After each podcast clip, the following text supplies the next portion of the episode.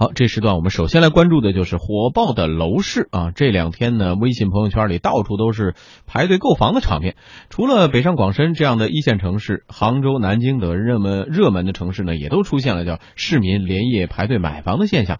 有些朋友甚至是裹着棉被来排队的。据报道呢，在上海一个均价达每平方米八万元的高端楼盘，三百五十二套千万豪宅，开盘当天就被抢光了。一位市民说：“现在房贷利率很低，所以买房很划算。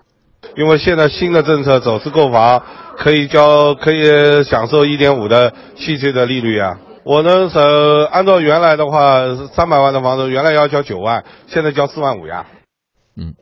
呃，其他各地呢也都上演着抢房大战。”广州万科山景城加推的楼盘开盘半个小时就被抢光了。杭州某楼盘的三百八十套八十套房子，三百八十八套房子，在正式摇号开盘两个小时之后就宣告售完了。多位房产中介都反映，他们的生意最近是好的不得了。十九号新政出台以后，二十号跟二十一号，我们的带看量基本上全都是翻翻了有一倍吧。呃，好像现在活跃了市场，一个是看房的来买房的都比年前活跃很多。一般来说，二手房在交易过程中多多少少会有一些溢价空间的，比如说两百万的房子可能便宜五到十万啊，那都总有一个谈判过程。那么现在可能这个五到十万的这个谈判余地可能会被缩小了，甚至可能会在评价情况基础之上，可能有多个业主看中房子之后，可能会有五万左右的一个上涨。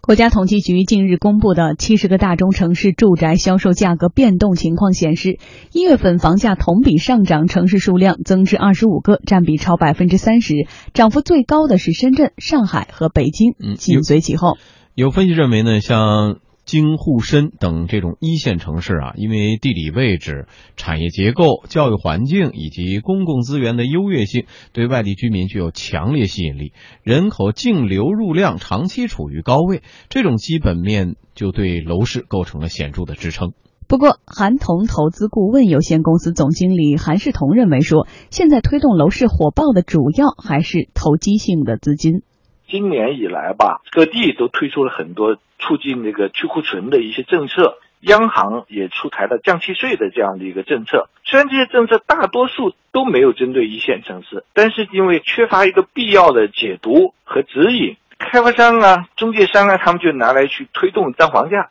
去年也有深圳的这个楼盘的示范啊，就是它示范出这个房价大幅上涨。这个对于这个投资投机的这个购房需求啊，是起到了一个刺激和引领的这种的作用。那么这个局面呢，它其实是会带来一定的这个成交，甚至会很火爆，但它肯定就不是自住为主。北京中原地产研究部总监张大伟也表示，目前楼市的火爆有一定的偶然性。北京和上海这些城市的它的库存压力、库存去化周期应该都在十个月以内。南京这些二线城市库存的去化周期甚至都在五个月左右。那这样的话，它必然这个市场是易涨难跌的这么一个市场。然后看一些偶然的因素，那我们看到一月份的天量的信贷的确对市场会有一个比较大的影响。房地产市场长期是看人口。看供需结构，那短期的话其实是看它的信贷的宽松程度，然后另外再叠加上最近一些政策，包括契税的减免，包括首付在非限购城市的调整，这些都事实上推动这么一个市场的爆发的临界点。嗯，我们也听到了一些观点分析。那么作为经济之声的观察员宏宇，再帮我们来分析分析看，从你的角度判断，为什么会突然迎来这么一波房地产的爆发？呃。这一轮爆发呢，我觉得大体有三个原因。嗯，第一个原因呢，就是这个政策刺激。那大家也知道，节前节后呢，这个我觉得叫三箭齐发吧。嗯，第一个呢，就是放松了这个贷款的这个限制。呃，第二一个呢，呃，同时呢，官员也表示说，未来的房地产的。贷款总额在总的这个贷款金额的比例还有很大的提升空间，这也就是表明了这个政策的这个宽松程度。第二一个呢，这个关于房地产的契税和这个营业税，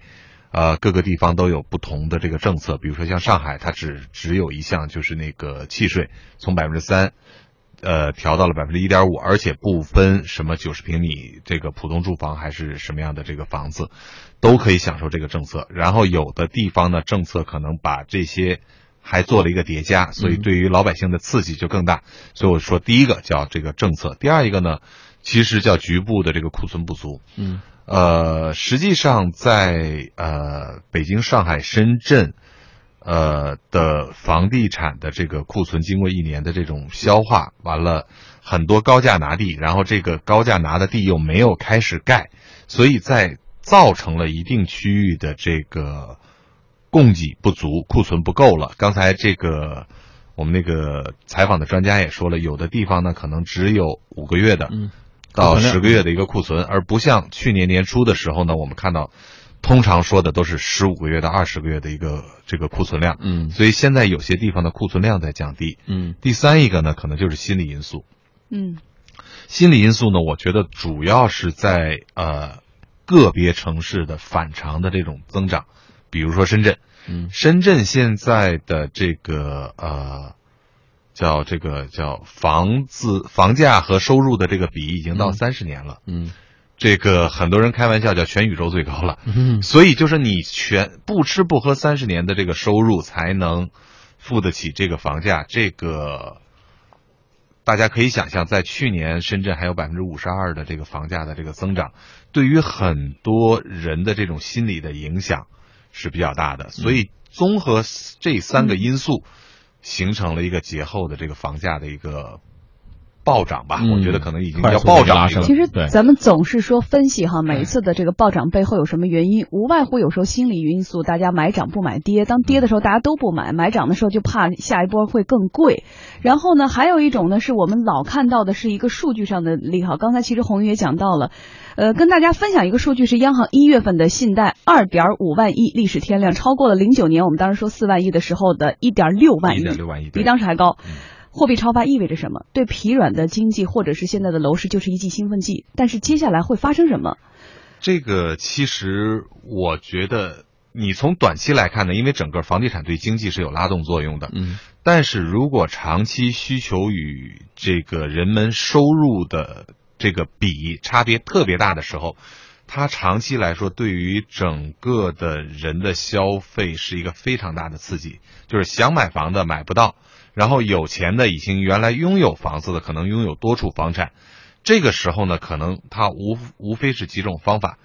呃，一个方法就是房产税的开征。那这个时候，我觉得对于整个的打击就很大了。比如说你在高点的时候。你买了这个房子，这个时候如果开征了这个房产税，大家可以想象，那人均拥有。房屋的成本比现在是线性的往上去涨，嗯，那那个时候你想脱手的时候是脱手不了。这也是我们一直呼吁的，就持有成本其实要更贵一些，但是这需要一个房产的信息联网制度。但是其实有涨，当然也有一些地方竟然在跌。对，我们来看看，有些业内人士也指出了，在一线以及少数城市，呃，楼市火爆的同时呢，不少二线靠后以及三四线城市去库存的压力仍然非常大。国家统计局的数据来看一看，绝大多数三四线城市的房价同比是仍在下降的。比如说一月。份同比跌幅最大的三个城市，湛江、蚌埠和襄阳都是四线城市，房价跌幅都超过了百分之三点五。韩同投资顾问有限公司总经理韩世同认为说，目前的这种局面其实和中央之前出台各种购房优惠政策的初衷是相背离的。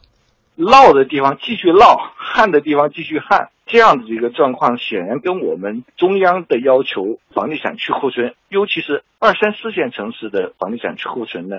是有一定的背离的啊，那当然，能不能通过一线城市跟二线城市的呃暴涨啊，或者是成交加量齐涨来带动其他的二三四线城市呢？我觉得在目前的市场环境和经济环境条件下，恐怕是比较难以实现的。所以我们恐怕还是要更多的研究一下如何落实让农民工到三四线城市市民化。从而就全面的推动了这个新城镇化这样一个战略部署呢，我觉得还是非常正确的。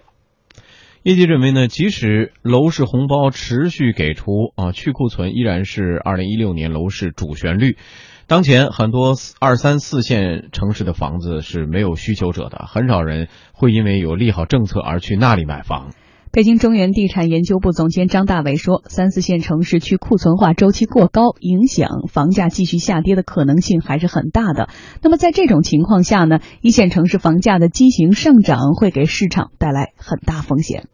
那一二线城市的这种畸形的上涨，那其实带来的其实风险是会更加大，特别是在现在经济进入一个新平台期的时候，呃，后续特别是如果一二线过多的这种房价上涨，是会导致一些政策调控的出现。那这个是否是调整周期的一个局部的这种非理性行为？这个要看后续的这些政策，包括能否延续来判断。而且从这个呃一线城市的这个供需结构来说的话，如果按照目前的天量信贷，我们可以得出结论是肯定会涨。但是事实上的话，这种从全年的信贷控制来说，年初有可能是只是一个阶段性的爆发。那后续的话，如果一旦信贷量没有那么大的话，这个市场。一旦进入一个调整期，就有可能会出现一个不一样的变化。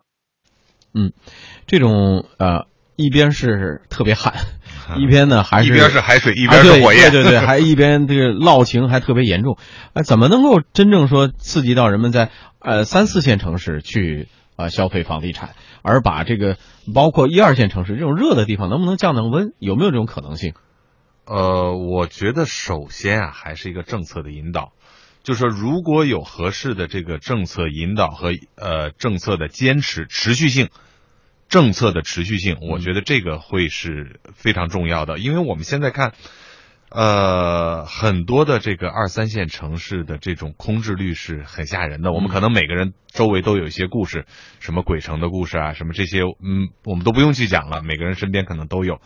但是。反过来说，这个大城市又是这么一个情况。嗯，我觉得最后就是一个畸形。嗯，那无非是几种结果。嗯，一个我们说所谓是这个日本模式，一个是俄罗斯的模式，一个就是这个欧洲的模式。日本的模式是什么呢？就是日本政府为了维持一个币值的这个稳定，它从九零年的这个高点，最后一路下滑，一路下滑。日本的币值是稳定了，但是这个呃固定资产的这个价值。最多的时候降到只降到原来的百分之二十，嗯，呃，有的比如说高尔夫球的球证，那只降到了原始价格的百分之五，嗯嗯，所以那个是非常可怕的，就原来一百万美金的一个高尔夫球证，最后降到五万美金，嗯，那这是维持币值稳定。那另外一个模式呢，就俄罗斯模式，俄罗斯模式它没有，它在九八年的时候，它这个老卢布新卢布它换了一次嘛，嗯嗯，它没有一味的维持这个卢布的这个稳定。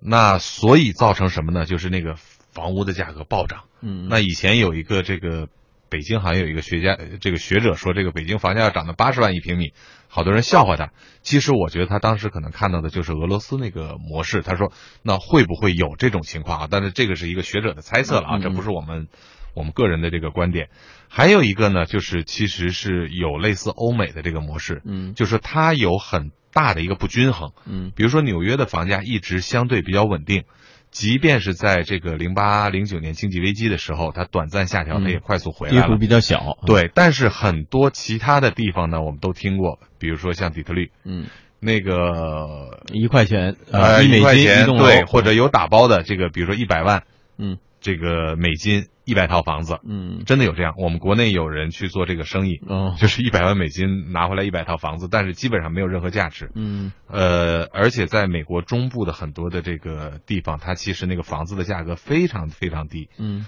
那它也呈现了一个不均衡。我觉得我们